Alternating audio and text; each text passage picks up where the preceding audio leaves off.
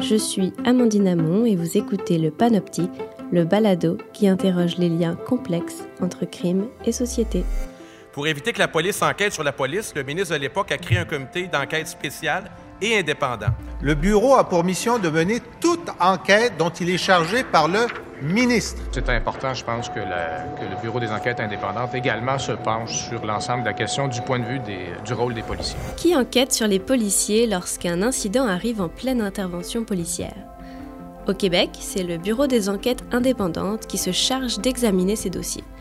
Quand ça tourne mal, qu'il se passe quelque chose de grave, il faut déterminer si une erreur a été commise et par qui.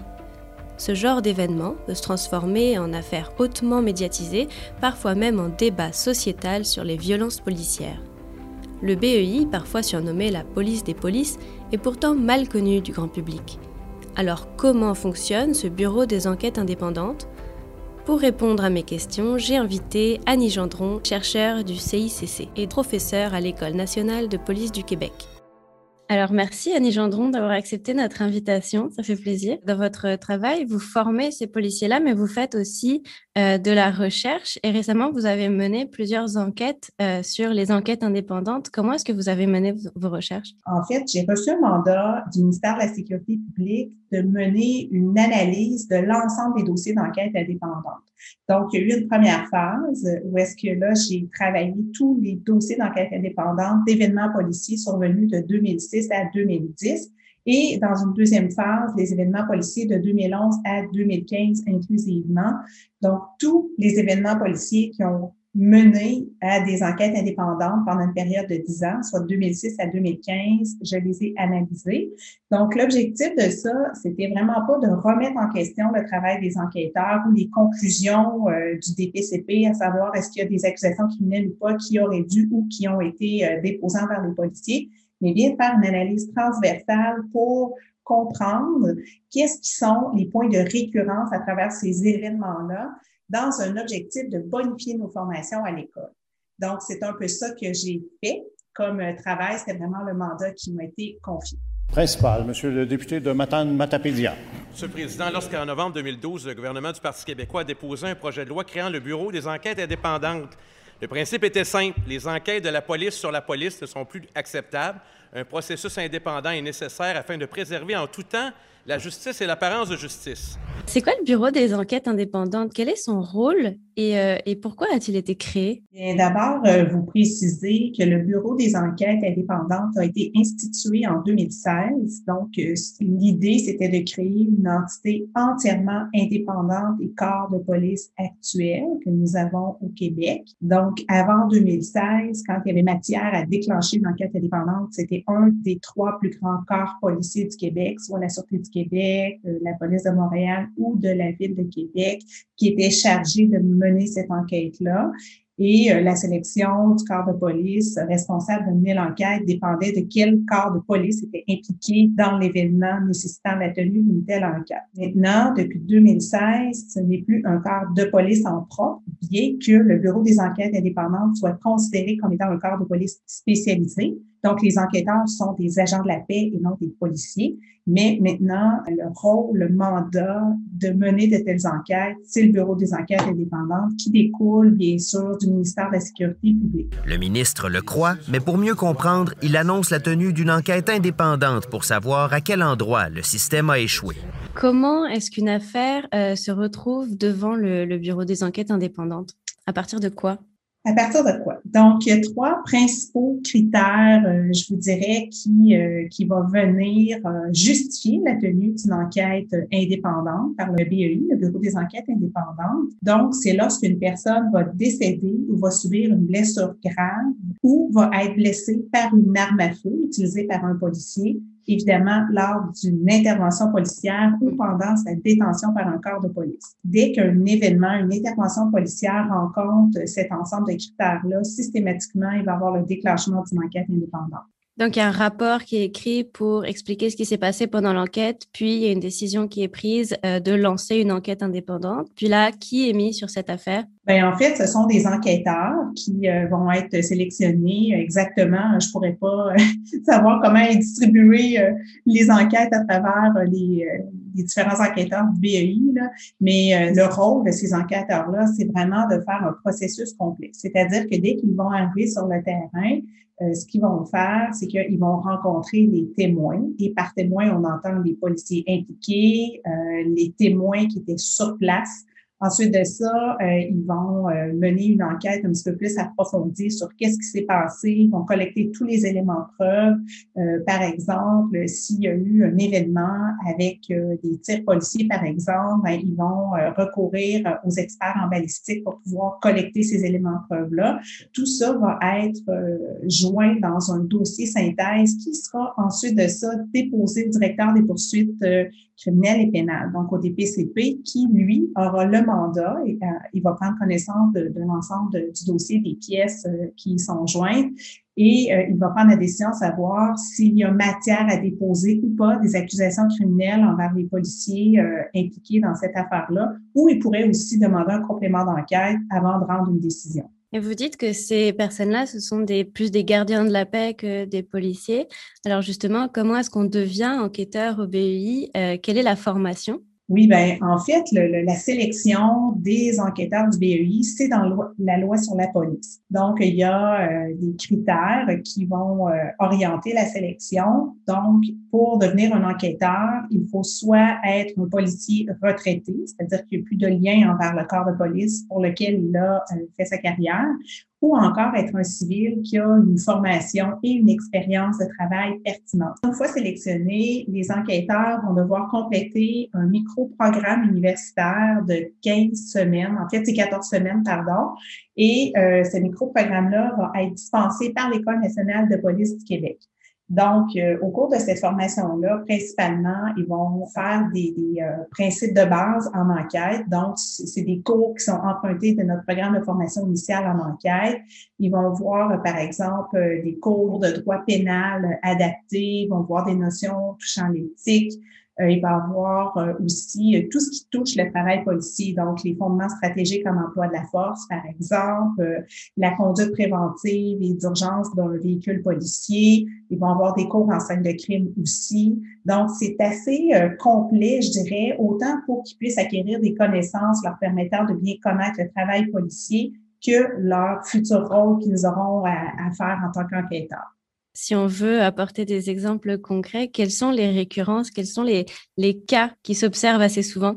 Quand on analyse, euh, tantôt je ne l'ai peut-être pas dit d'office, mais c'est 336 événements policiers qui ont été soumis à l'analyse. Donc, quand on regarde ça, ce qu'on peut en dégager, c'est qu'il y a cinq grandes familles d'événements qui euh, reviennent de façon récurrente. Et euh, peu importe l'événement, il s'intègre toujours à l'une de ces grandes cinq familles-là.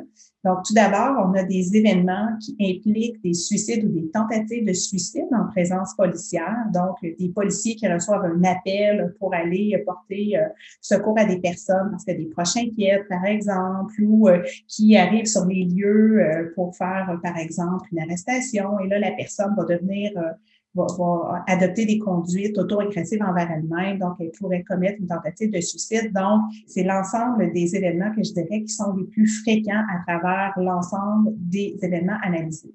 Ensuite de ça, dans la deuxième grande famille, ce sont les événements pour lesquels euh, les policiers ont eu recours à la main. Ce sont des événements où est-ce qu'on a des personnes qui vont tenter d'agresser, euh, que ce soit physiquement ou de façon armée, des policiers ou d'autres civils qui sont présents sur les lieux. Et là, les contextes sont excessivement variés, vous, vous comprendrez. Ça peut être lors euh, de la commission d'un acte criminel, donc lors, par exemple, d'un vol dans un commerce, ou ça peut être lors d'une perquisition euh, ça peut être euh, vraiment très, très, très varié. Donc, ça constitue la deuxième grande famille. Ensuite de ça, la troisième grande famille, ce que moi j'ai nommé des collisions routières. Dans cette famille-là, qu'on va observer, c'est surtout tous les cas de poursuites policières qui vont se terminer en collision routière. Et évidemment, les collisions vont entraîner des blessures ou des décès, donc critères de déclenchement d'une enquête indépendante. Mais il n'y a pas que les cas de poursuites policières, il y a aussi tous les cas où est-ce qu'il y a des collisions routières lors de déplacements policiers. Par exemple, pendant une filature ou simplement pendant un appel où les policiers doivent se rendre en renfort. Euh, parce qu'une situation l'exige et pendant le déplacement policier, il peut survenir une collision accidentelle.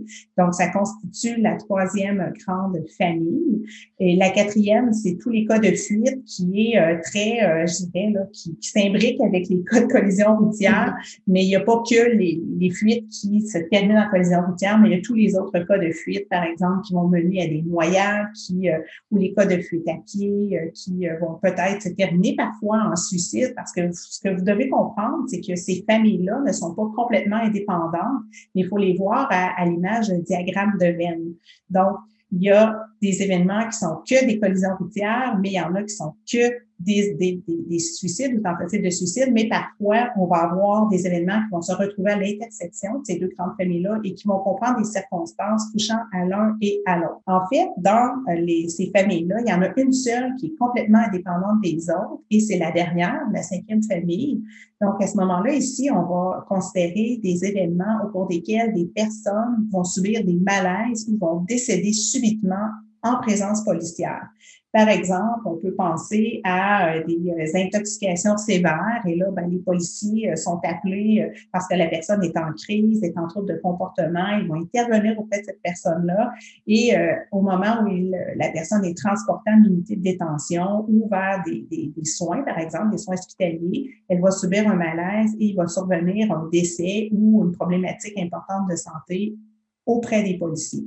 Donc, ces événements-là aussi vont mener à la tenue d'une enquête indépendante parce que peu importe la nature de l'intervention policière, dès qu'il y a un civil qui va subir des blessures ou qui va décéder pendant l'intervention ou dans une proximité temporelle très, très rapprochée de l'intervention policière, bien, on veut faire lumière sur ces événements-là et il y aura matière à enquête indépendante. Les enquêtes indépendantes, à terme, euh, jusqu'à quel point est-ce qu'elles peuvent arriver? Donc, on a l'incrimination euh, de certains policiers ou non.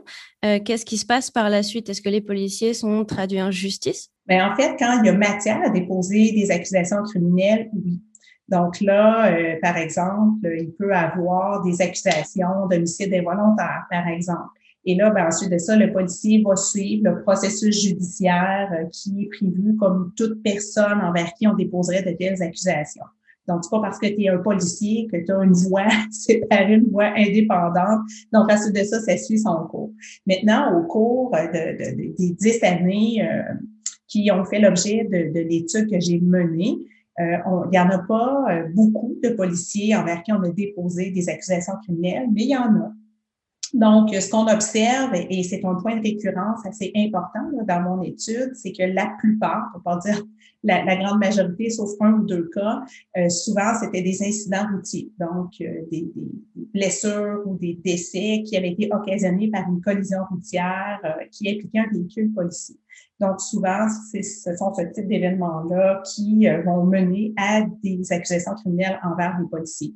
Mais ce qui est important de comprendre, c'est que ce sont des événements qui sont très, très complexes. Et c'est pas parce qu'il n'y a pas d'accusations criminelles qui sont déposées envers les policiers qu'il n'y a pas d'autres processus, comme par exemple qu'il n'y aura pas déclenchement euh, d'une enquête en déontologie, d'une enquête interne ou qu'il n'y aura pas une enquête de coroner. Donc, c'est important de bien comprendre, c'est que le processus d'enquête indépendante ne se substitue pas, dans le fond, aux autres processus d'enquête auxquels les policiers peuvent faire face ou dans lesquels ils peuvent être impliqués. Donc, c'est pas la seule enquête qui sera menée et tout dépend des circonstances et là, c'est vraiment très, très variable. Donc, on sort vraiment du champ des enquêtes indépendantes. Comme vous le mentionnez, c'est un processus qui, euh, qui est vraiment complexe et puis vous avez bien schématisé avec les cinq grands groupes. Euh, donc vous disiez que certains événements euh, se catégorisent seulement dans un seul groupe, puis d'autres sont à cheval entre différents types de récurrence. Combien de temps un enquêteur reste-t-il enquêteur? Est-ce qu'il a un mandat qui est assez long pour qu'il puisse acquérir assez d'expérience pour faire son travail correctement? Mais à ma connaissance, les enquêteurs présentement sont sélectionnés et ont un premier mandat qui euh, est d'une durée de trois à quatre années, mais qui peut être renouvelable. Et là, renouvelable, combien de fois, là, c'est le bout que je ne sais pas. Mais en fait, euh, oui, ces enquêteurs-là euh, vont acquérir de l'expérience, vont être formés, vont aller sur le terrain et euh, généralement, c'est pour plusieurs années. Pourquoi ne confiez-vous pas le mandat d'enquêter sur les allégations des femmes autochtones au Bureau des enquêtes indépendantes? J'aimerais savoir s'il y a des exemples dans l'actualité, des exemples d'affaires qui ont été menées au, au au Bureau des enquêtes indépendantes et dont vous aimeriez euh, parler pour illustrer? Moi, l'étude que j'ai menée, c'est vraiment tous les événements policiers avant l'institution du Bureau des enquêtes indépendantes.